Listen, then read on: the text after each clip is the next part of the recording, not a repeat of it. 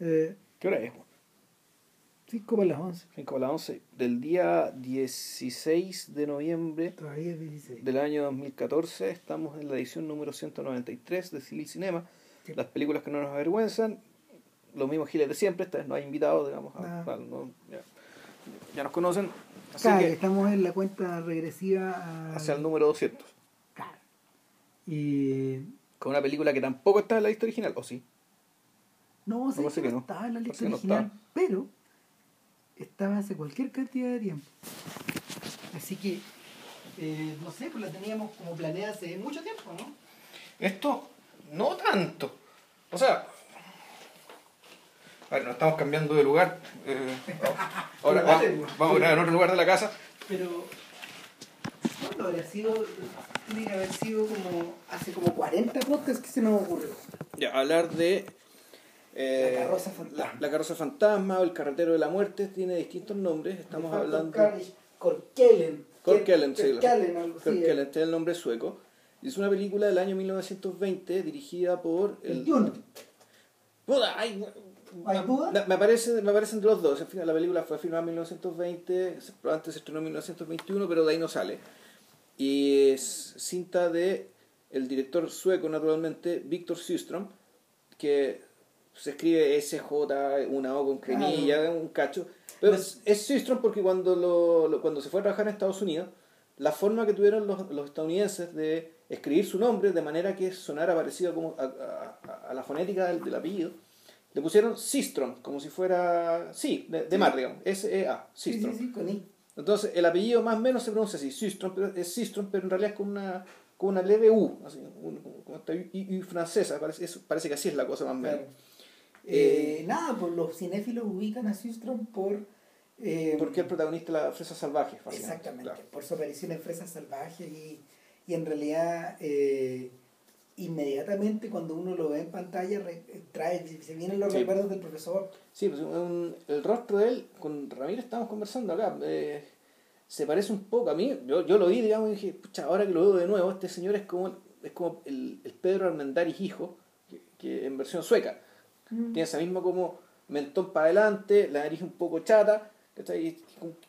Te, te como una cara de palo, ¿no? como una- Tipo la, la grandote. cara de palo, digamos, ¿cachai? Que prolonga un cuerpo de palo enorme, porque el tipo se ve, al menos lo que se ve, es tremendo. O sea, de hecho, Tremenda presencia de hecho lo que, lo que evoca, cuando uno, cuando uno mira al sujeto, tú pensás y al tiro, ponte tú en, en estos personajes de los western televisivos gringos, estos gallos grandotes de bonanza.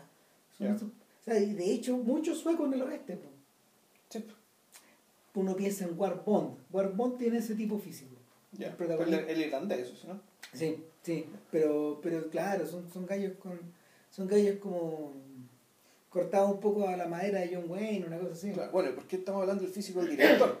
Bueno, porque resulta que en El carretero de la muerte, él además es el, es el El protagonista, protagonista. El protagonista. Él interpreta a David Holm, que es un personaje del cual vamos a hablar largamente en, en este podcast, eh, porque corresponde hacerlo, ¿no? A ver, espérate. Eh, Primero que nada, El carretero de la muerte es una, no- es una pequeña novela de Selma Lagerlöf. sí, fue esa eh, Selma ¿Tú Lagerlöf. te leíste el libro? Yo me leí el libro hace, hace algún tiempo, lo tenía bien olvidado, fíjate, y el día repasé la trama, y por aquí y por allá, y, y es bastante parecido al- al- a, a la película, muy, muy parecido, en todos sus conflictos centrales, sus personajes.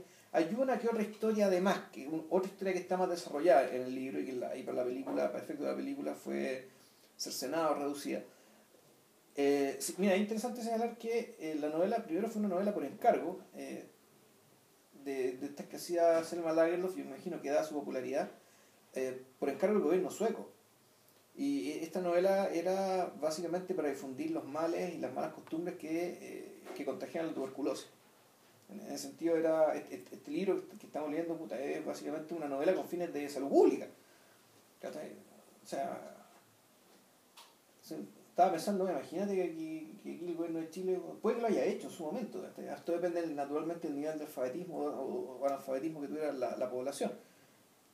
Pero claro, en aquel entonces se usaba la literatura como forma de promover políticas públicas y de incluir a la gente, además, respecto a ciertas cosas. Y bueno, la- el, el carretero de la muerte, o la, la carroza fantasma, supuestamente cumplía ese fin. Sin embargo, eh, Hay algo más por detrás.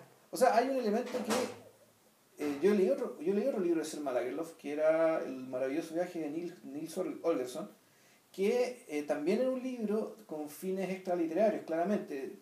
Uno leyéndolo da la impresión de que fue un libro, no sé si encargado necesariamente por el Estado sueco, pero sí hay una clara intención pedagógica en el libro, básicamente, de que los niñitos de la literatura y los viajes de este personaje que fue convertido en enano eh, conocieran la geografía de Suecia.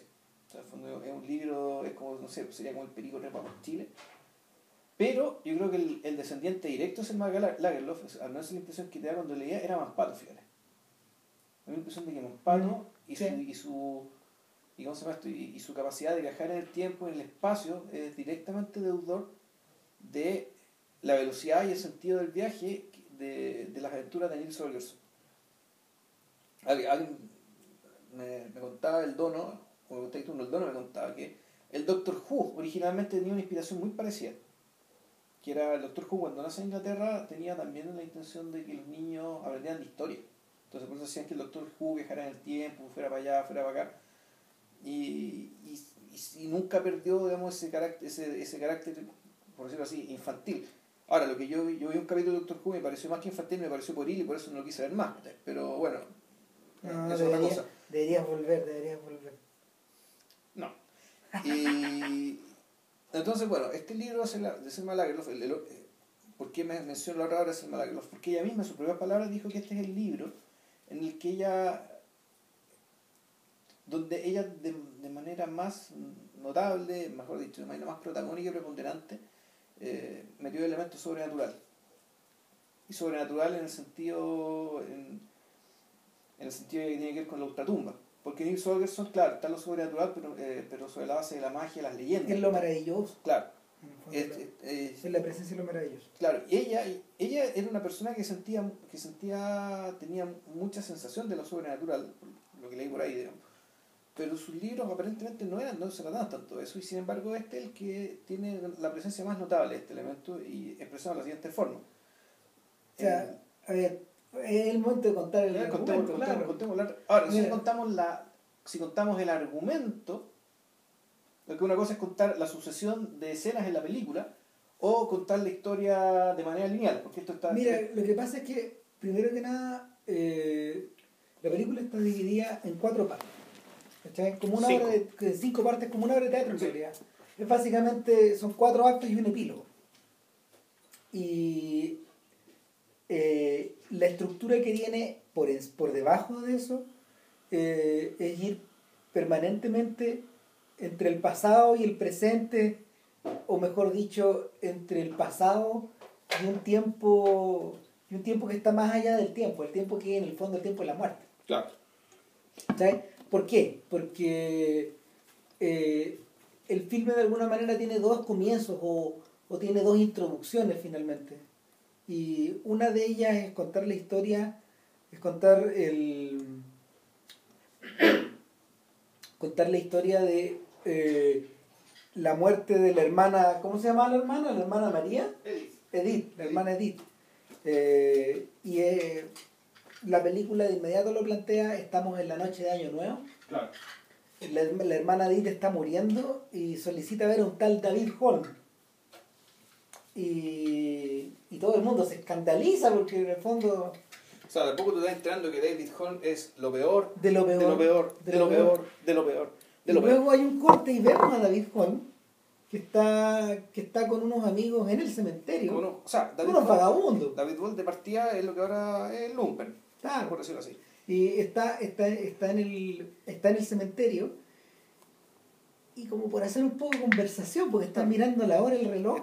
Están haciendo hora para que llegue el año nuevo, no sé si para seguir chupando, digamos, para darse el abrazo de año nuevo, no sé si qué costumbres tendrás con el año nuevo esta gente. Claro. Y empieza a contar una historia de cómo un, el tipo que en el fondo lo inició a él, eh, no, eso te lo sabes después. Claro, no, no, ¿cómo? Un, tipo, un tal George, era un vagabundo, como, un vagabundo como nosotros, pero que él tenía la diferencia de que tenía más educación. Lo que pasa es que le pregunto, ¿ustedes se conocen? ¿Ustedes saben la historia del carretero fantasma? ¿O el carretero de la muerte? ¿No? ¿Cuál es? No, quiso. Ah, no, es que les tengo que contar. Entonces, corte. Y ahí se va en el pasado. Claro. Y ahí en el fondo la película comienza, finalmente.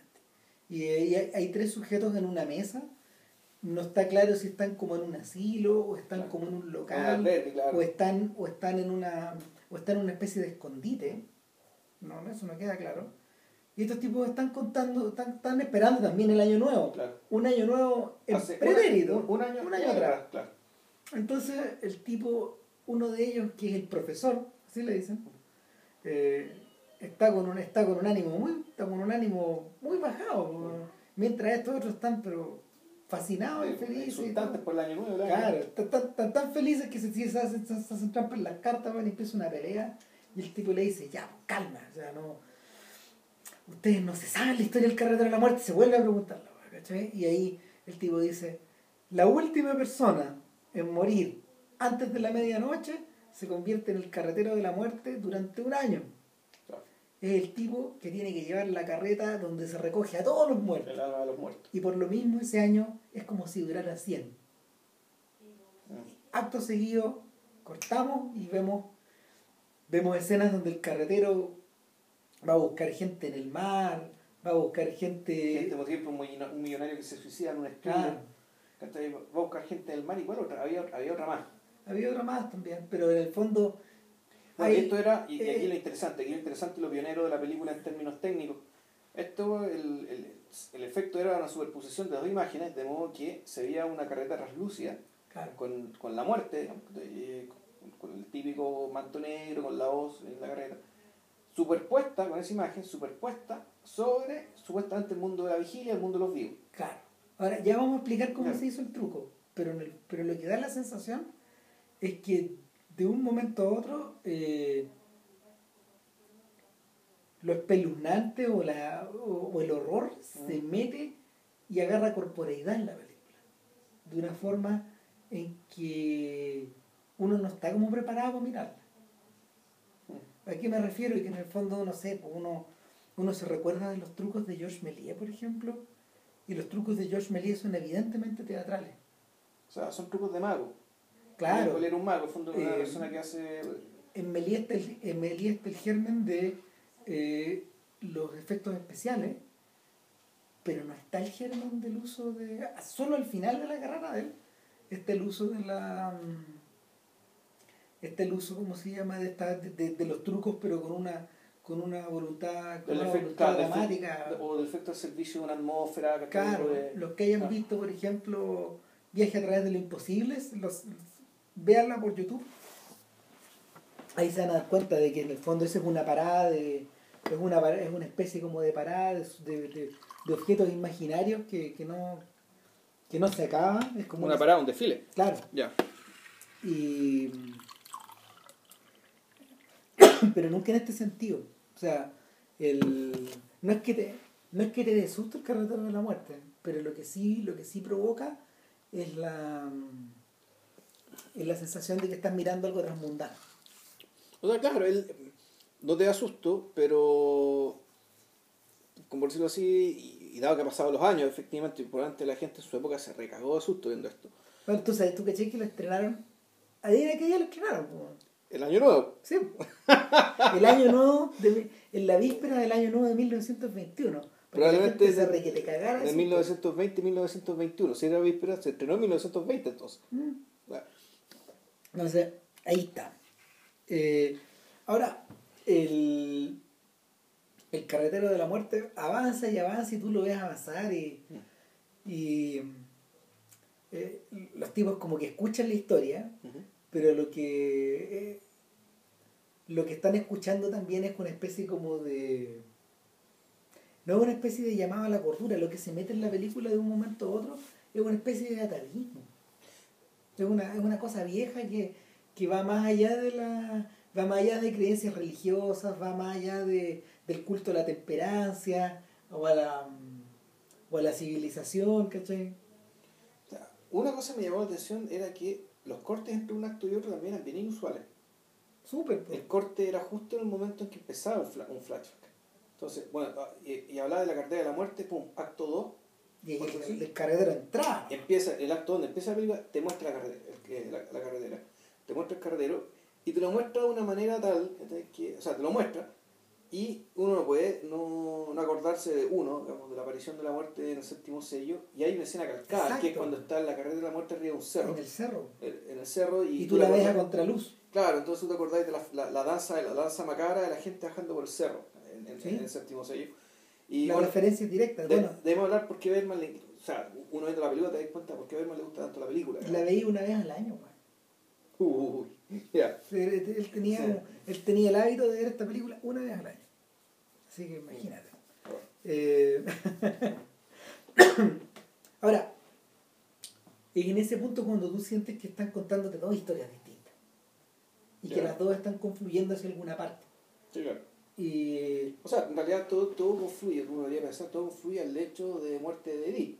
claro, o sea, que Edith, en el fondo Edith está agonizando durante toda la película. Sí. Sí, yo, yo durante un rato estuve pensando si la, la hermana Edith, que Ojo, no, más, más que hermana Edith, la de... Que, es que es una, es un personaje, es un- es una, así se denominaba en la gente en el ejército de salvación. Ya, perfecto. Ya, claro, que no, no, no, no, no una persona, no, No, tiene vida no- religiosa. no religiosa, pero en el fondo son estos laicos, estos laicos que están como metidos en esta organización, entonces eh, eh, la hermana Edith está muriendo durante toda la película. Exacto, de tuberculosis. Y la sensación que tiene es que toda la, toda la todo el filme está concentrado en unos pocos minutos, en 20 minutos antes de la medianoche y un poquito después. claro, en una media hora finalmente. La película dura como una hora 45 exacto. y, y, y el, y la sensación es que eh, el tiempo está estirado como chicle, está estirado como un acordeón. Sí, porque y además está el tema de los racontos, ¿cachai? Que los Claro. racontos son súper largos. Claro, y, el, y, y, en, y en ese punto también donde, para volver al punto, o sea, para volver un poco hacia atrás, te da la sensación de que mientras la hermana Edith está muriendo, que esa es una de las, la, la gran línea argumental, nosotros nos vamos enterando de por qué este David Holm está Claro, en el fondo es, de eso se trata la película, incluso uno podría decir. Claro. O sea, el gran misterio es que venga y dijo, bueno, ¿quién chucha te dijo? Y después Eh. de, lo que te cuenta la película es, uno, ¿quién es? Y dos, ¿por qué quiere que lo llamen? Porque después de, después de que el después de que se después de que se narra este aparte Ujú. como de, de fantasía del carretero de la muerte, volvemos al cementerio Claro. y ahí empieza una pelea. O sea, otra pelea más. ¿cachai? Lo que pasa es que lo que pasa es y aquí uno empieza también a, a- notar el talante de, de David Holm, porque David Holm hasta ahora es un borrachín más ¿cachai? que cuenta su historia. Y le la cuenta en clave pícara, muerto la risa. Muerta de risa, claro, era uno de nosotros que después se murió, el weón, ya listo, chao, que como total, nosotros nos morimos como moscas. ¿Qué habrá sido este gallo, claro? Claro. Y resulta que llega un tipo que, un tipo que él, cono- que él conocía, nos enteramos después, que está en el ejército de salvación también, le dice, David Holmwood, la hermana ahí te está Te muriendo está buscando. y quiere que vayas a verlo. Y todos así, ¡oh! Y aquí es la primera vez donde vemos realmente quién carajo es David Holm, y David Holm es, es un tipo malo. O sea, es, un tipo Claro, torcido. no, no pienso ir. Dice, no estoy ni ahí, ¿por qué voy a ir? Y los otros se enojan con él. O sea, ¿cómo será que la pelea que hasta los, los, los otros los locos que son tan limpios Ándale, como él, Claro.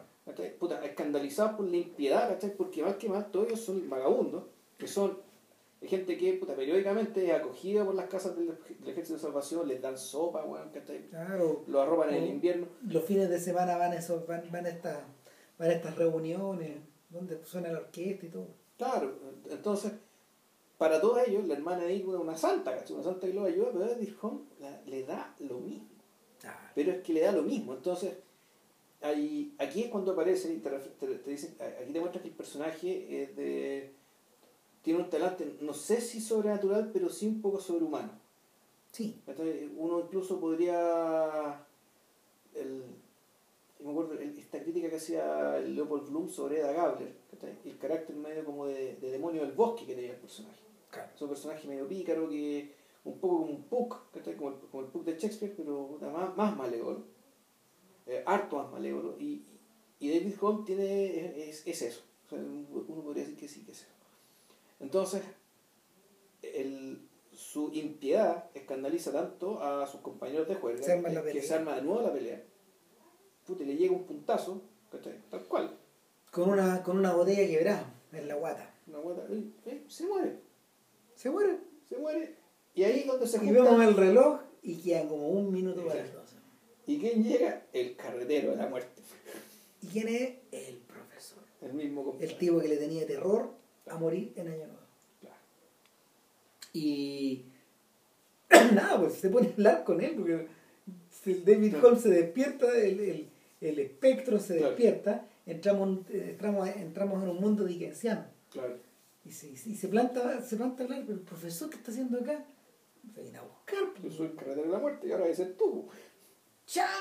Y este gallo, este gallo le viene una reacción, pero como se, se lanza como a rogarle. David Holmes roga en dos momentos de la película.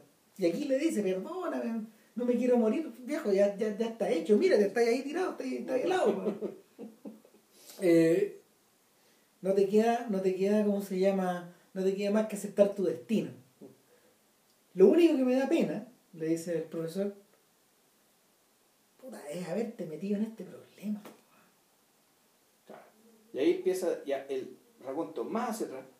Y donde cuentan básicamente que David joven era un tipo padre de familia, más o menos responsable. Que tenía un hermano, que el cual trabajaba en una, un aserradero. Claro, y, y, y- y vemos unas imágenes muy bucólicas de campo, como de, de fin de semana, donde está compartiendo con su esposa. y el hermano. Esa, es la familia. La familia nuclear era la esposa con, los niños y el hermano.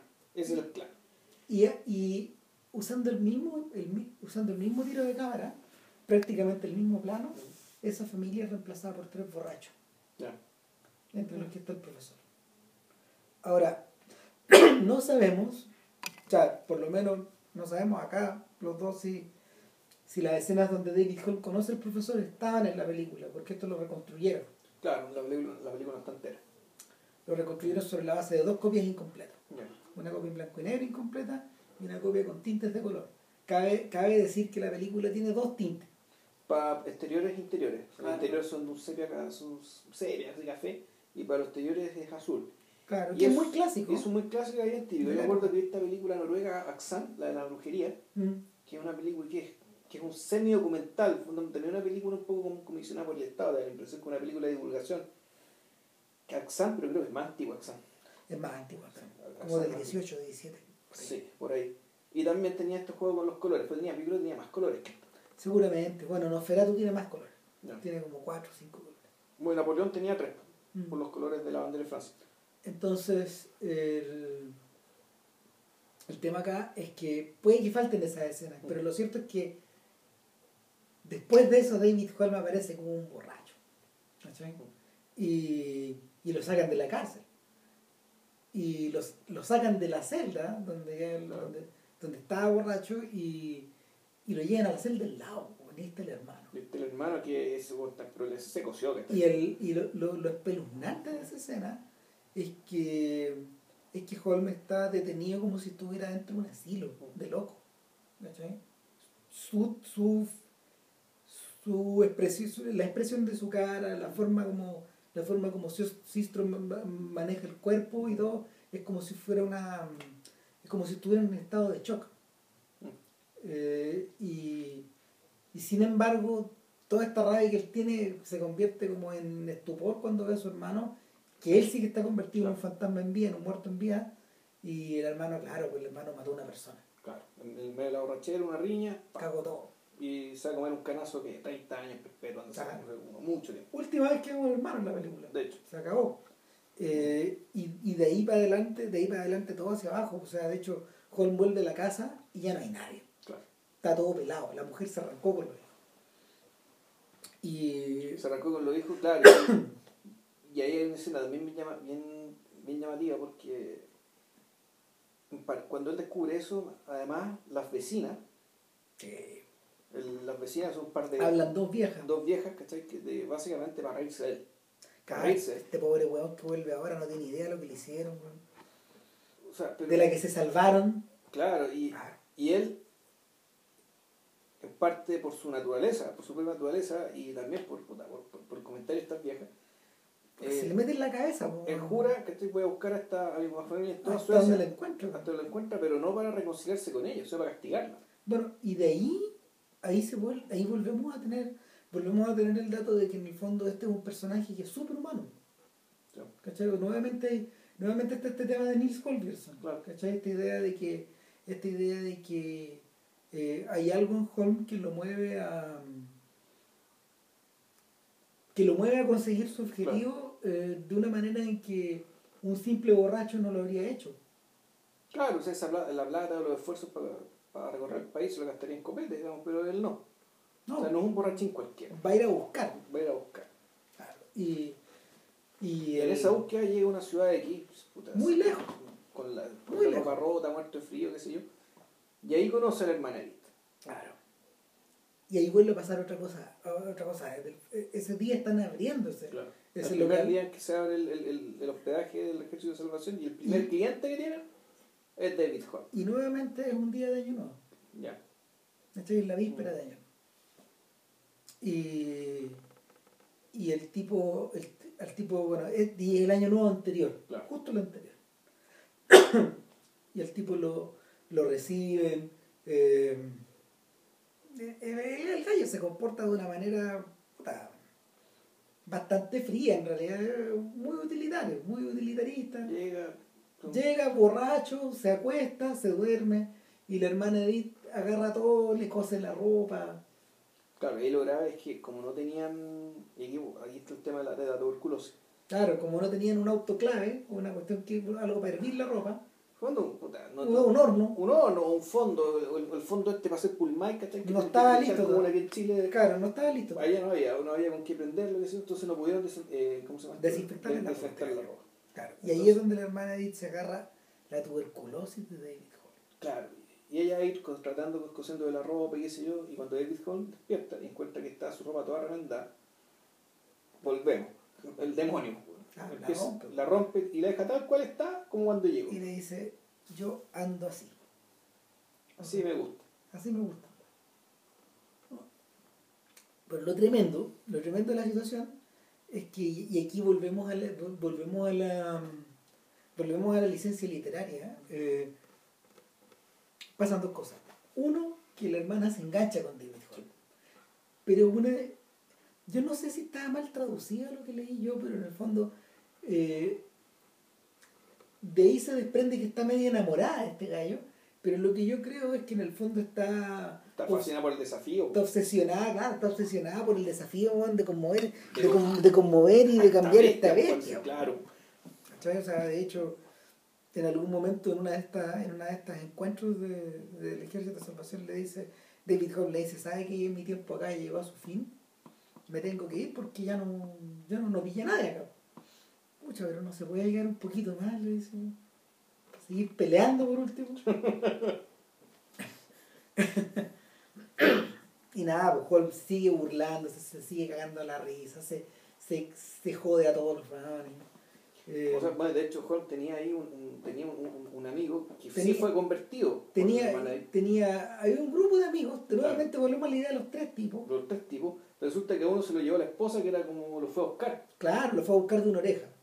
Y, y al otro tipo, que es un, un tipo joven, eh, lo convierte, tanto lo convierte en que se convierte en un hermano del ejército salvaje. Claro. Y que, y que él es el que después va a buscar a Juan al cementerio. Entonces uno va armando el rompecabezas de Claro. Y Por lo que tengo entendido, las películas en aquel, en aquel entonces no eran así.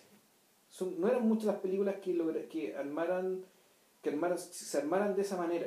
¿No? El, uso del, el, uso del flashback, que ahora, bueno, ahora es No una corriente, digamos, en aquel entonces no estaba tan bien desarrollado y esta película tuvo una tremenda fama en su época, básicamente por dos razones.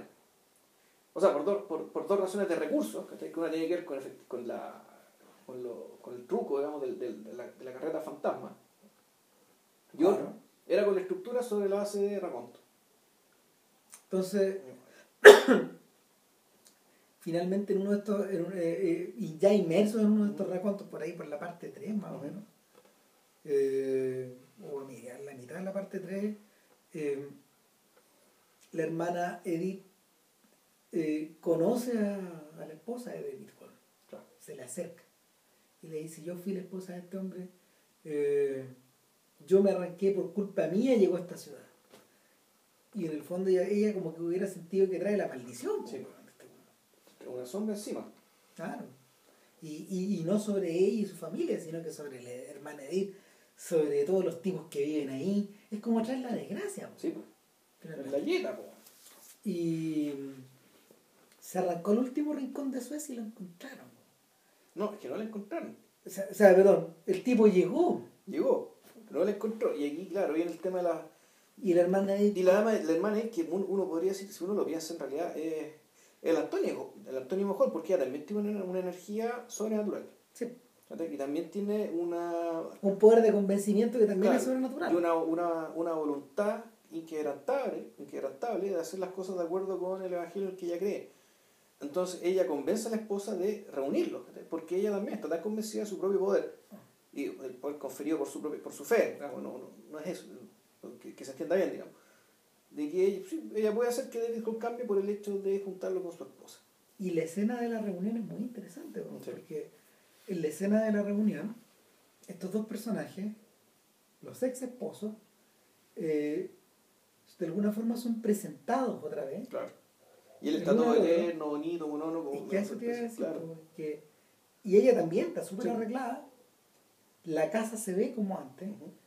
y la sensación que tienes es como de, de, de que de alguna manera ese orden y esa concordia familiar que existió, esta vez está tratando de ser recreada de una manera casi como Artificial, teatral, artificial, sí. como un probeta, teatral. Claro. Es como si ellos estuvieran haciendo los espectros de sus respectivos yoes. En este caso estarían siendo, no, peor, están, están básicamente siguiendo el guion de la hermana Edith. Claro, que la hermana Edith está transformada en Sistrom en ese momento. Claro. Y, ella, pero ella- su- ella es, la, es la que, eh, ¿cómo se llama? El, es la que hace la puesta en escena. claro, entonces David Home por su naturaleza jamás va a permitir ser el actor en un guion de otro. Sin embargo, y esto es lo, lo ambiguo, la escena no termina, la escena no termina en una mm, ni en una reconciliación total, ni en el caos. La escena termina en la mitad. Cuando ellos se encuentran, se miran y conversan un poco, y, y luego, luego hay un corte ahí, porque nos olvidamos de, de contar otro, eh, otro de las ideas, otra de las idas y vueltas. El carretero de la muerte llega a la casa de la hermana Edith. ah, claro. Claro. Y llega con David Holm. Y él la ve, la ve. Y ella también lo es. O sea, eh, pero todavía no. O sea, ella, ella ve. Él, él, en una escena muy impresionante, porque digna de Dreyer, porque la, es, es extremadamente tridimensional. Sí. Eh, y aquí podemos hacer un, un pequeño, un pequeño paréntesis técnico, porque tú caché que en la, el- la doble exposición de una película no se inventó hasta como los años 30. ¿Ya? Eh, la doble exposición, es decir, exponer la película una vez y luego exponerla otra vez. ¿Ya? ¿cachai? Y, y crear el efecto especial ahí mismo, ¿eh? En, físicamente en la emulsión. Lo que tuvieron que hacer acá es filmar por separado. Y tuvieron que, en el fondo, eh, recrear las trayectorias, o sea, usar los mismos tiros de cámara ¿No? y recrear las trayectorias de los personajes que van entrando a la cámara, en este caso, el carretero, que es el profesor, ¿Mm? y David Holm que van, que van penetrando desde, desde una orilla, desde, desde, desde una esquina de la desde una esquina de la toma hasta la otra esquina, contraria, desde el- y avanzando Es con la parte cuando regresan al comedor, ¿no? y avanzando desde el fondo hacia el frente. Claro. Eh, es una por eso mencionaba a Dreyer, porque en el fondo el, el tiro de cámara está torcido. Y, oh, perdón, la- el, el desplazamiento de los personajes dentro del el plano está torcido. No. ¿cachai? Y, y eso le proporciona una sensación tremendamente vívida. Mm. Es como si los tipos estuvieran atravesando por las mesas, Claro. por la vajilla, por las puertas, por todos lados. Y lo que hicieron estos tipos fue filmar dos veces y, mez- y mezclar a. Pero había un truco para poder hacer eso. Tenías que, en esa época, eh, las cámaras eran accionadas a manopla, a mano nomás. A pulso. Exactamente, y el pulso tenía que ser el mismo para los dos. Exacto. Entonces, tremendo, es tremendo el efecto que hicieron. Y nada, pues llegan a la pieza de la hermana Edith y ella ve a la muerta. Sí, pues. Pero no ve a Holmes que está escondido. Pero después lo es. Mucho después. No. Pero, pero lo, lo y él, él le dice por ella le dice por favor no permita Que me vaya antes que de ver a me David vaya Holmes. antes de ver a David Holmes porque yo prometí que iba a salvar a este hombre no me caí y, y en ese en ese en ese momento de agonía extrema donde ella está casi parada está, está prácticamente parada arriba de la cama o sea, sentada arriba de la cama o sea, em, separada de la almohada todo eh, el, y en algún momento ella dice, permíteme reparar la tremenda desgracia que armé al juntar a esta gente. bro". Claro. Porque, porque resulta que eh, en, en la siguiente escena David Holm vuelve a entrar borracho, vuelve a dejar la cagada, vuelve a, No, vuelve a sembrar el terror. El resplandor. Exactamente. El resplandor, o sea, es. Eh, o sea, está sacado. de. Está sacado ahí. No puede no estar sacado. No, no Es- puede no estar es- sacado. no puede estar sacado. O sea, de hecho, el, eh, eh, eh, es como. la- o sea, la escena es tremenda, bro, porque David Holm entra en la pieza, la mujer lo engaña para, la mujer lo engaña para que entre a una A un escritor, A buscar un- una algo, pieza y claro. lo encierra. y lo encierra. Y ahí desde adentro sale con un hacha. Y empieza a romper la puerta y efectivamente rompe la tabla del medio y se ve su cara. Here's Johnny. Tal cual. Ah, O sea, la, la escena del resplandor está. No puede no estar copiada ahí. Sí, está sacada de ahí. En el fondo, en el fondo, de ahí tú comprendes la. De ahí nos remontamos a uno de los primeros podcasts que Sí, hicimos. el resplandor, que Claro, el y, 30, y- a la discusión de que en el fondo eh, parte importante del resplandor eh, está alimentada por el. Zizek diría que está alimentada por el superego, digamos, del personaje, pero pero el, lo, lo- lo que la- lo que late por debajo es una, es una, una, una energía superhumana que, que emana de, del conflicto familiar. O sea, el, el caso, el, el caso, cuando hablábamos de resplandor, hablábamos de, la, de una disfuncionalidad masculina, Sí, de una especie de, de una masculinidad, de un, de un tipo cuya, cuya masculinidad está. eh, o sea, de partida, más, más- en realidad el problema, más que la masculinidad, es un problema de un tipo que había formado la familia equivocada, que se había casado con la esposa equivocada.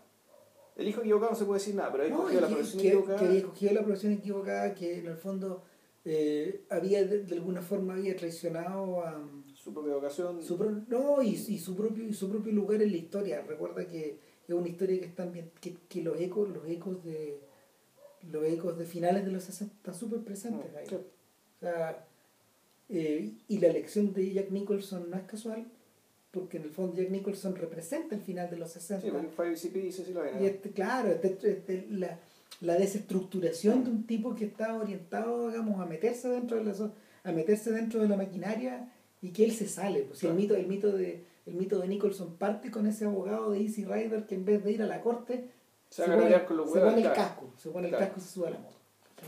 Se va. Mm. Entonces el Kubrick, Kubrick invierte la fórmula, lo encierra. Lo encierra y lo encajona. Hasta que explota. Hasta que agarra el hacha y, y, y per- y perfora la puerta. Claro. ¿ok? Y, y la referencia es súper clara. El embrión estaba aquí. Sí. El embrión estaba acá en esta escena donde Holm eh, derriba la puerta y le dice esto no va a ser tan fácil como tú crees. Le, da, y espérate, y le da un vaso de agua para despertar a la mujer y todo. Y tú así, pero, pero ¿qué está pasando acá? No, porque bueno, quiere contagiar a todos de tuberculosis, pues bueno. Sí, sí, sí. Sí, Y, puta, y, y ¿sabéis qué? Cuando, cuando pasa eso, yo me, yo me acuerdo de la maldad, weón, de Smerdiakov, weón, y de sus personajes, weón. a Dostoyevsky. Claro, no. sí. Sien- Siento que viene de ahí esa, esa suerte como de nihilismo extremo, weón, porque en algún momento le dice, ¿qué tiene? weón? O sea, sí, no, no tosas encima de los niños, le dice la mujer. Claro. ¿Cómo se te ocurre? ¿Y qué tiene? weón? Si da lo mismo la weá. O sea, toso encima de ellos. Suerte que todos encima de ellos weón, se, van a, se, se van morir antes para no ver este mundo de. ¿cachai? Una weá así. Porque en el fondo pa- para, mm, para David Hall el mundo está en llamas. A rato, ¿sabes? ¿Sabes qué? A rato yo pensaba que la el, el Death Drive, como diría Chiche, de, de, de, de David Holm, lo convierte a él también en un trasunto de la muerte. O sea, y no, no solo a él, sino que hay distintos personajes que le encarnan de alguna forma en la película. Aparte del carretero, ¿cachai? que en el fondo es el símbolo, eh, eh, el símbolo icónico. el símbolo icónico, claro.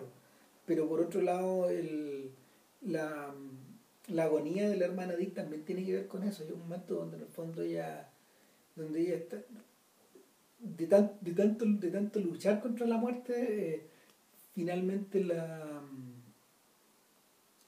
la muerte a él la toma de la mano. O sea, le habla a la muerte, la desafía, ¿cachai? Y, y en este caso todo el rato está un poco jugando, jugando en la cuerda floja. El, lo que viene, bueno, y, y, y, lo que viene después precisamente tiene que ver con eso, que,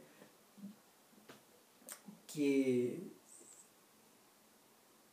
transido, tra, transide, o sea, tal como queda la situación, todo va encaminado hacia la destrucción total. Aquí hay una tremenda explosión. Y, y finalmente eso se gatilla, se gatilla en el mismo lecho de muerte de la, de la hermana Edith. Cuando Holm eh, se acerca a la cama y ella lo ve. ve el, espectro, pero como está un poco está en el mundo de los muertos, ella prácticamente lo ve. Claro. Lo ve y el, y el, y el encuentro de ellos se produce en el transmundo. Sí. Y no me acuerdo si él le dice algo a ella. Pero no, pues creo que no. Creo que no, no, no tiene mucho que decir, ni siquiera. No, no. Pero lo que el carretero sí dice algo, dice vámonos de aquí, porque la gente que la va a ir a buscar no tiene nada que ver con nosotros. Sí. Y, y te queda, ahí te transmite la otra sensación, pues, de que en el fondo el negocio del carretero de la muerte, eh, la moneda de cambio es el horror, pues, la moneda de cambio es la eh, es la destrucción, es la podredumbre, es la ¿cómo se llama? la es el horror de la tumba, es lo que, es lo que está al fondo del hoyo. Pensar, y, y, ahí uno, y ahí uno se devuelve y piensa en la. Fíjate que ahí uno se devuelve y piensa en la en la muerte de los, de los, de los personajes anteriores, las que vimos, cuando el carretero va y los recoge y finalmente eh, el carretero es un basurero. Sí. Los va subiendo el camión de la basura. Exactamente, eso es. De la misma forma que de la misma forma que James Wood salta el camión de la basura, bueno, pero todo lo recogía, en América. Pero es que todo lo recogía solos. Sí, po. Hay parte de esta escena de cuando dicen, ¿sabes qué hay que irse? Porque el, el, porque es que ella se muere ahí mismo, de partida, ¿o no? Porque ella dice, ahora había David Holm, ahora me puedo morir. Mm, claro. Sí, sí, si el si lo que le estaba rogando a la muerte era que le diera tiempo para volver a encontrarse con este tipo, para poder, para poder en el fondo pedirle perdón, bueno, imagínate, a la bestia. Sí, claro. Y eh, en ese momento donde ya los tipos salen para afuera, y tú decís, ¿en qué momento le van a poner el traje de Claro. Claro, y ahí, ahí es donde el profesor se acuerda de algo que hizo al principio, y es que eh, a este viejo se le puso la cara blanca cuando estuvo viendo unas tarjetas de, de Año Nuevo, al principio. y lo que dice el viejo, eh, te encantaría poder mandarle una tarjeta de Año a la gente. A toda la gente. Claro, y el mensaje era algo así como. No me acuerdo mucho, pero era como: no dejes que. No dejes, o sea, no permitas que antes de morir tu alma no esté lo suficientemente madura. Claro. ¿Cachai? Y, y luego le dice, nada, pues después de esto, después de esto me despido de Holmes. Y, y se mete, o sea, volvemos a, volvemos a la escena, volvemos a la escena de volvemos a la escena del cementerio y está el cuerpo de Holmes tirado. Y el alma se vuelve a meter en el cuerpo de David Holmes. Y, uno piensa en ese momento eh, en el parentesco indesmentible que hay entre esta historia y, historias como las de George Bailey en Que Bello es Vivir y obviamente la del señor Scrooge en todas las adaptaciones y bueno y en el original de, del cuento de Navidad de, Dickens. Eh, uno entiende en ese momento que pese a toda la estructura teatral, pese a todo el trasfondo social, pese a toda la, pese a toda la presencia de, del horror y de lo fantástico, lo que, lo que tienes ahí también es un cuento moral. No, de hecho, eh, Fresas Salvajes, cuando la vi, en el fondo, cuando lo vi, dije, pero esto, es el cuento de Navidad de Scrooge. Pero es que, es que, que, también es eso, porque en el fondo, eh, la obsesión de Bergman, la obsesión de Bergman era tal con la película, que fue natural elegir a Víctor Sistrom, que para esa época ya se había convertido en actor, porque de hecho el paso de Sistrom por, por Hollywood fue medio traumático. No, lo, lo que cagó Systrom fue el cine sonoro. Claro. Porque él, aparentemente eh, nunca pudo enganchar con la tecnología nueva, ni con la exigencia nueva, ni con los recursos nuevos. No, y, y se cabreó. Mm. Literalmente se cabreó a hacer películas. Qué chato. Y se fue. Se fue a actuar o lo que sea. Claro, y se, o sea, de hecho, su, su carrera como actor fue bien gloriosa también. Entonces, eh, cuando Bergman, cuando Bergman lo, lo rescata de lo, lo rescata para la posteridad, eh, lo rescata precisamente a través de un cuento fantástico. O sea, es un, es un cuento es un cuento moral, es un cuento fantástico, pero eh, en último término esto también una preocupación de Bergman, que es básicamente el, daño hecho. Yo ante el daño hecho, digamos que es una historia que varias películas de Bergman, sobre todo las últimas, que tienen que ir con confesiones, de, las, confesiones. O las, sí, todas las películas familiares. De estas películas de gente hablando sobre los grandes cagazos privados, los grandes daños que se hicieron, las grandes traiciones, bueno, las grandes torturas eh, emocionales, las relaciones de mierda que tenían padres con hijos, qué sé yo. Mm. Pero siempre la perspectiva era, eh, yo ante el daño hecho, como yo ante las consecuencias del daño que es esta persona que tengo al frente. Estaba pensando, estaba pensando que de hecho los personajes de Bergman, y tú has visto muchas más que yo, eh, no hay bestias del tamaño de David Holm, pero la, la bestialidad se mide de otra forma. Ponte tú, estaba recordándome de la, estaba recordándome de la agonía de Ingrid Tolin, creo que es, la que muere en, en, en, el silencio? No, no, en Ah, en Grito y Susurro. ya. No me acuerdo si. No me acuerdo. Eh, pero, bueno, esa muerte casi parece sobrehumana, no sé si te acordáis. Poco, muy poco. No, es muy tremendo, es muy tremendo porque en el fondo em, son escenas que también son súper teatrales, pero al mismo tiempo súper despojadas. Y, y hay algo de la agonía de la hay algo de la agonía de la, de la hermana Edith ahí. Claro que obviamente la, la agonía de la hermana Edith es súper distinta porque en el fondo es dramática, es teatral, la actriz no está, no, está, no está afectada por la consunción, de hecho la, la actriz misma que utilizan es un personaje que a ratos te da la sensación de que, de que no es una gran actriz, pues, no, no está precisamente por, por, su, por su talento ahí, sino que está, está por el tipo humano que tiene, básicamente. Esta, esta cosa como de esta persona como angelical, angelical, ¿cachai? Eh, entonces, nada, pues estaba pensando que, en, el, cine de Bergman no existen estas bestias gigantescas. Los personajes masculinos tienen otra. No. A pesar de que te da la sensación de que el profesor de. El profesor de Fresas Salvajes posee, posee algo de esa energía. Posee algo de esa energía ya casi en el borde de la muerte, en el fondo. Donde yo veía fresa salvaje, siempre quedé con la sensación de que el viejo se iba a morir en cualquier instante, se iba a morir arriba del auto, se iba a morir en la, universidad, se iba a morir despertándose, la escena, ¿te acordás la escena inicial de Fresa Salvaje? Que da la sensación de que el viejo abre los ojos y como que lo recibe esa casa que está vacía, salvo por las empleadas. No, no me acuerdo, me acuerdo muy poco, esa película hace como 25 años. Y te da la sensación de que él está despertando hacia la muerte. Es muy heavy Y. No, yo, yo la vi hace, yo, yo la vi hace como, como 5 o 6 años, Impresionante. Nada, eh, habría que hacer otro apunte entre medio, antes de como de, ir cerrando, pero eh, Sistrom había hecho otras adaptaciones de Selma Lagerlof, había hecho tres.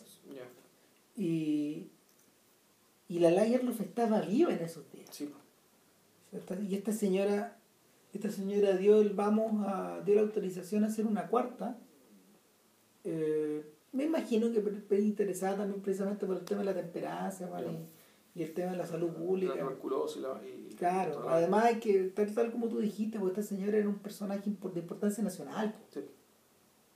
y y de hecho ella tenía ella tenía muchas dudas respecto de adaptar el carretero de la muerte básicamente por los temas técnicos es decir cómo cómo mostramos esto claro bueno, este gallo fue a la casa y habló con ella y la convenció y, y la filmaron. O sea, y que fue con el guion escrito. Se dio, la, se dio la, la, la, la, paja de escribir todo el guion. De, de, y de explicar cómo iba, filmar. Eh, no, y se lo leyó y fue y hizo todos los personajes claro. delante de ella. O sea, básicamente le, le exhibió la película, Le digamos, la. Y la señora dijo, ya sabe que ya va, vamos, hágalo. y ahí salió. Eh, ya, el- la película básicamente se cierra se cierra con una carrera contra el tiempo en el momento en que y donde claro donde donde la realidad la realidad extraterrena que vive Jon ya se convierte en una pesadilla se convierte realmente en infierno cuando y, y esto también es cuando el carretero de la muerte, justo antes de, de soltarlo, lo, lo lleva lo lleva a la covacha donde estaba viviendo la mujer. que, donde que ella va a matar se va a matar a ella va a matar a los niños Con arsénico, con algún tipo de veneno. con algún veneno ¿cachai? y el punto es que a servir el tecito. Sí. Entonces, pero el punto está en que eh, una de las definiciones del infierno tiene que ver precisamente con la impotencia. Es decir, aparte todo el- todos los tormentos que supuestamente te dibujan en, en- que en el Dante, que el Bosco, bueno, ¿cachai? Y, Mm. En realidad lo, lo que, lo, que, lo que están diciendo digamos, es todos esos tormentos tienen que ver con tu arrepentimiento. Y- pero tu incapacidad de hacer nada con ese arrepentimiento. O sea, la impotencia total. La Bueno, impotencia, de, re- re- la impotencia de reparar el daño, por una parte, pero también incluso la impotencia de la, la- la- impotencia de, de tú cambiar, ¿cachai? De- Recuerden de, releer, digamos, Claro. eso que hiciste. Recuerden a Jack Torrance perdido adentro del laberinto. O sea, de hecho, toda la todo ese super yo, toda la energía de ese super yo se empieza a diluir. Mientras se empieza a perder, a perder, a perder. Y el niño pequeño, que, que pareciera ser una, una víctima segura de este sujeto, empieza a agarrar pasos seguros. Y a, y a devolverse, a devolverse sobre esos mismos pasos, a engañar, a engañar al, al monstruo del bosque. Claro, entonces, an- ante eso, y aquí se produce como el quiebre, un quiebre de la ley, ¿cachai? De la ley que la misma película te había impuesto. Claro. Sea, la norma que era que, no, o sea, tú eres el carretero de la muerte, no puedes hacer nada con los vivos y ya de lo que pase con ellos, tus primeros clientes van a ser tu propia familia. Sí. ¿Cachai? No sé, la, la sola idea de eso man, ya es, es la sugestión del horror total. Ya, claro, es una, eh, Es- ¿Sabes qué? Es, es tan persuasiva la idea y es tan tremenda que a pesar de que hay final feliz, no se te va. weón. La idea se queda. El, de hecho, de hecho para, volver atrás, por eso pensaba en, por eso, por eso mencioné a que bello es vivir y a Cuento Claro. Navidad, porque en realidad lo que uno recuerda de esas dos películas, ¿qué es? Es que bello es vivir tan, ojo, son dos películas, perdón, bueno, es que hay una diferencia. Yo no sé cómo será el libro de Dickens. A lo mejor el libro de Dickens es bastante más menos sanitizado, digamos, ¿cachai? que lo Es que, que, te muestran la- es que el libro de las adaptaciones. es que el libro de Dickens, a ver, el libro de Dickens involucra, involucra elementos góticos, involucra preocupación social también, hay algo, hay harto de denuncia Sí. social ahí. Y hay un tercer elemento que también es la invención de la Navidad, como que es la consagración de la Navidad como una fiesta. Eh, ahí, la Navidad está usada en el mismo sentido que, que el Año Nuevo. pero pensaba pensaba que en, en el caso de en el caso de que bello es vivir eh, la misma la sensación la sensación de haberlo mandado todo al diablo de que, que, que siente George Bailey esa, esa angustia que, que le carcome el alma y que lo lleva a saltar por el Claro. puente es básicamente la misma. Es la misma, la misma sensación de impotencia Sí, claro. y en esas dos narraciones también tenemos un constante ir y venir. Y O sea, es que el- en ambas películas, claro, y, y, pues, y para eso existen los, los racontos, ¿no? Bueno, ¿cómo llegamos a este punto? ¿Cómo llegamos hasta acá? qué pasó entre medio. y claro, y, y, y con la doble, pero, y, y también con la idea de, de, que, de sorprender. Es decir, te muestran, te muestran algo, tú, tú te sorprendes, tienes una idea preconcebida que puede haber pasado acá. Y sin embargo, cuando te cuentan la historia, Claro. es otra cosa. Cómo este padre de familia o este o este ciudadano ejemplar se convirtió en, en este suicida En, frustrado. en un desesperado. Claro. O cómo, eh, cómo este joven que estaba lleno de promesas se convirtió en este monstruo. Claro. eh, que en, en este candidato a llevar las cadenas de Morley, que es su socio. Sí, claro. Entonces, el, transmiten un poco la misma sensación. Y es por eso, eh, de ahí yo creo, de ahí que, de ahí que la, la misma historia se muestre moral y aleccionadora al final también. Y extremadamente dramática. O melodramática, diría yo. Es que es, o sea, es melodramática, pero también incluso tiene que ver con la acción, porque volvemos a una carrera contra el tiempo. Es decir, aquí hay una cosa donde lo importante es la velocidad, Mm, es llegar a tiempo. Claro. Sí. ¿cachai? Ahora, y, y, y ahí se produ- además ahí se produce más quiebre de la norma, es decir, bueno, ¿por qué pasó esto? ¿Cachai? En ese sentido, uno ahí yo podría decir, aquí la película tal vez se cae un poco. Que no, no- No, no, Lo que pasa es que, lo que, pasa es que es la- demasiado evidente el quiebre entre su propia lógica. Mira, los tipos, los tipos muchas veces, cuando se refieren a este tipo de cosas, o sea, cuando, cuando se refieren a estos quiebres, eh, finalmente lo refieren a la idea de que muchas veces la idea tan las ideas anteriores son tan poderosas que en realidad quedan flotando. po. Si- Además, si estamos hablando de un cuento moralmente edificante, man, dejarlo en el, dejarlo en el horror tamaño, en el tamaño horror que a- hasta a- que indicando dónde iba a terminar, no, no, no, ten- no tenía mucho sentido. El, fíjate que a propósito de, a hablando de que bello es vivir, eh, Joseph McBride, eh, que escribió un libro bien largo, bastante extenso sobre Frank, Frank Capra, eh, este tipo decía que lo tremendo de esa película no era eh, no era el hermoso final donde el niñito escucha que tintinea la campanita y que un ángel gana sus alas. Lo tremendo del final es, observar la es observar el, el descenso a los infiernos de, de, de James Stewart, un actor cuyo mito eh, dramático previo a la Segunda Guerra Mundial eh, era todo lo contrario. Sea, en el todos los personajes que Stewart interpreta después de la Segunda Guerra Mundial están transidos de esa angustia, de esta impotencia, de esta sensación de del eco macabro, del eco macabro de haber del eco macabro de haber participado en el conflicto. O sea, es- o sea, el daño de que mandaron, mandamos a alguien normal Claro. y volvió, puta como volvió. Claro, y, y, y eso está presente, eso está presente primero en Que Bello Vivir, Claro. pero también En está vértigo. y en, en los westerns de Anthony Mann eh, está presente en las películas, en, en la- en los filmes de cine negro que hizo este gallo, con. Anthony Mann también, de Paco, y en, y obviamente, obviamente en Vértigo. Sí. El esta, esta, esta sensación de que de que el mal que queda flotando no se no se ¿cómo se llama? no arredra ¿cachai? no, no se pasa, no se calma, no se, no se puede controlar el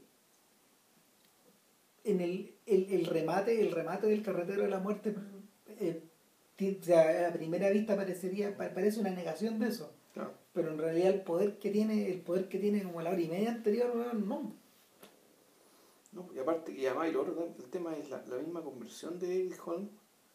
Eh, puta, es arte magia, porque como algo que nunca te importó nada, de un momento a otro, te importa algo.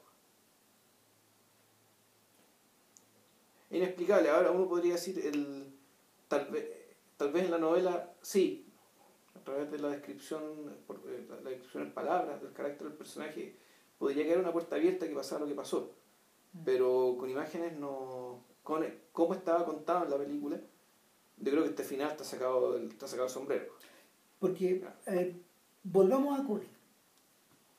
Eh, volvemos a Kubrick y si nos ponemos en la piel de los distintos personajes de, de los filmes de Kubrick, gran parte de la carrera de, de- de- del cineasta eh, tiene que ver con la... ¿Cómo se llama? Tiene que ver con esta sensación... tiene que ver con esta sensación tremenda de cómo poder cómo, cómo poder eh, proporcionar no un escape a la pesadilla que estos tipos viven, sino que una em, sino que un, sino que un final un, un final equiparable a, esa travesía moral. ¿Ya? ¿Cachai? Eh, estaba pensando recién en el final de Barry Lyndon. Que si hay un final desesperanzador es ese. Claro. Es tremendo, tremendo. Le pasa por encima a todo. Le pasa por encima bueno, a la vida, a la muerte, al envejecimiento, bueno, a la belleza, al amor, a, ¿qué se llama? al patriotismo, a la juventud, al oportunismo. Bueno. Atropella con todo. Sí, pero ese final es coherente con lo que vimos antes. Exactamente. O sea, era el producto como de un esfuerzo se llama. La trayectoria, su trayectoria, su trayectoria y su nueva forma de ser era, indicaba que sí, él podía terminar así. Ahora, y, incluso hasta merecía terminar ¿por qué, ¿Por qué hago la referencia? Porque eh, no siendo no siendo en ningún momento Redmond Barry un, un personaje un, personaje dotado de, un, de una de una energía vital como la de Juan o la de Torres eh, el, el, perfil de él es más bien el del oportunista, el del tipo que va midiendo las situaciones, el tipo que se adapta. El escalador. El escalador, claro. Eh, el, el, corrupto por antonomasia, etc. Sin embargo, eh, el, el, haber sido más pillo o menos pillo no lo, no, no lo exculpa de nada y, y, y la vida acá reclamándole todo. Termina arriba una carreta, de hecho. Entonces, eh, parte del, yo creo que gran parte de la carrera de Kubrick va orientada como en esa dirección, a poder ser fiel, a no torcer la mano a estas a estas, a esta, ¿cómo se llama? A estas resoluciones y estas conclusiones. En el caso de Bergman es medio parecido. Pero, pero al hacer esa elección, eh, las películas se les vuelve la, las películas se les vuelven tan salvajes o tan tremendas que en, algunos casos queda dañado hasta el espectáculo. Pues hasta, hasta el sentido del espectáculo de, de, la película. Eh, a propósito de eso fíjate que Bergman ya muy viejo su obsesión siguió y hizo un telefilme que se llama The Image Makers. Ya. Sobre el rodaje de una película. Y adivina cuál era. El Carrero de la Muerte. Ah. ah pero ¿cómo? Era, eh, hizo una ficción, reconstruyendo en ficción cómo fue el, rodaje del Carrero de la Muerte o fue un documental. Sí. Ah. de hecho están de, de por ahí, The Image Makers. Bueno, para Hemos hablado del puro carretero de la muerte y sucede que, bueno, yo, para agregar un poco más de carne al podcast, eh, vi otra película de Strong, esta es una película estadounidense. Yo vi el viento. Yo vi el viento y ahí, y aquí el papel de David Hall lo tiene el viento. es bien extraño esto, pero esta película se trata de como una, de una persona que viene de la ciudad va a un lugar del centro del Midwest, Estados Unidos, creo que Oklahoma, no me acuerdo qué estado era, y va en un tren. Y el tren se le empieza a jodear un tipo que tiene buena pinta, o sea, buena pinta, buen pasar, por lo que se ve. Y él está muy asustado porque fuera sopla el viento, sopla el viento, sopla el viento. Y el tipo, este sujeto que se la quiere jodear, le dice, bueno, en realidad, aquí, ojo, que dicen que el viento vuelve loca a las mujeres solas. Vuelve loca a las mujeres la tipa hace buenas amigas con su gente, le cae bien, bien encantador y qué sé yo, y resulta que se baja y dos tipos muy mal aspectados eh, la reciben en la carreta y le dicen, ya, nosotros te vamos a llevar al rancho de, de, de, Pepito, digamos, que resultó que era un hermano, un hermano adoptivo de ella, que tiene su familia y con el cual se irá a vivir. Y eh, también película muda.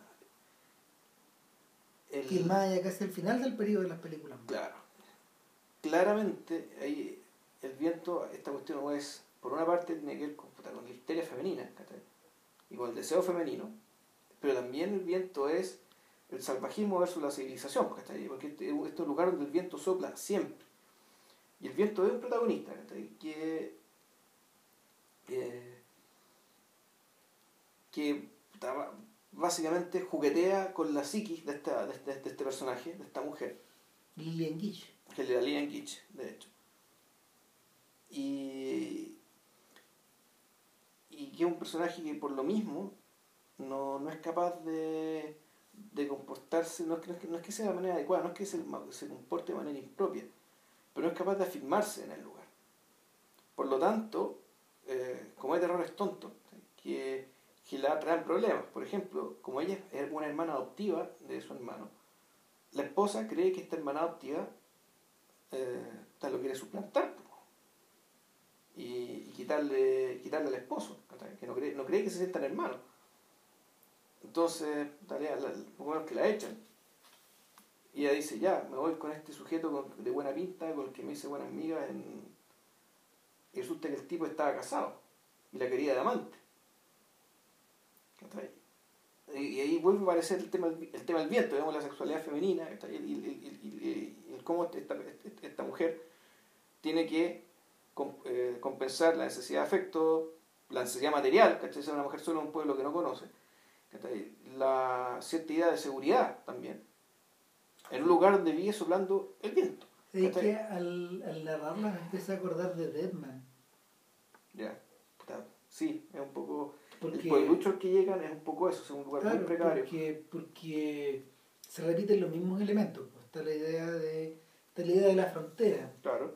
Está la idea de la persona que llega y que no tiene las armas para poder moverse en ese mundo. Claro. Está la idea de, de que hay ciertas fuerzas que son... hay ciertas fuerzas primales que están involucradas en, la, en el empoderamiento o en el o al revés. Claro, o en la destrucción. O en la destrucción de la persona, ¿cachai? Y, claro, en el, caso particular de William Blake, que es el protagonista de la película de, de Jim Jarmusch, eh, él, queda, él queda preso un poco de, de, esa, de esa dicotomía a tal punto que parte de su personalidad simplemente se va. sí, se convierte en una persona. Sí, se convierte en la encarnación de algo. Exacto. El personaje de Languich, en cambio, eh, yo creo que ella sigue siempre siendo la misma, porque como es mujer, ella no puede hacer como lo hizo William Blake, que lanzarse al descampado nomás, ¿cachai? Porque aquí el viento te lo impide. El viento te obliga siempre estar encerrado en una casa. Eh, y, por, por, esas cosas de la vida se, se casa con un sujeto, digamos, ¿cachai? Para tener una esposa, para estar casada. ¿cachai? Entonces el sujeto este no le gusta mucho. Y es un buen tipo, medio bruto, pero es bueno. Hay una escena muy interesante eh, respecto que, que te muestra los pies de ambos, para, para, por el momento en que deciden encontrarse y menos conversar. Y, establecer ciertos términos de relación para, para poder mantenerse, para, para poder convivir hasta que él le consiga la plata para que se vuelva a la ciudad. Porque el tipo es bruto, pero, pero no es feo, pero resulta que él resultó un tipo bien decente. Y lo que pasa después, que no vamos a contar, que sé yo, ya un poco tiene que ver con, tiene que ver con el descubrimiento que hace ella este personaje, y todo lo que pasa después, ya empieza la acción, un poco de western, un poco de drama. Pero la, lo interesante es que, de, ser una película tan antigua, que haya sido capaz de convertir un, un elemento un elemento natural en el protagonista, en el protagonista de la película. Mm, a mí lo que me pasó con el, el, el, el carretero de la muerte y que, que, de repente a lo mejor está conectado con el viento, es la capacidad de Sjöström por para crear paisajes mentales de, de, sus protagonistas. Eh, porque mal que mal, cuando uno observa la película, en el fondo lo que tú, a donde tú estás entrando es la psique de David Holmes. Que está reflejada un poco en la fisicidad de este personaje, en esta en esta, en esta apariencia de, de, sujeto casi invencible, de, de, voluntad inquebrantable por sembrar el caos. Mm. Sí, puede ser, bueno, aparte de muchos los racontos, los racontos son las cosas que piensa él. O, que, o que piensa la hermana, digamos. La hermana. La hermana pero que son los menos. Sí. Pero cumplen básicamente Sí. la misma función. Uno no es, en realidad no, claro, no Está todo referido a él. Sí. Está todo referido a él. Sí.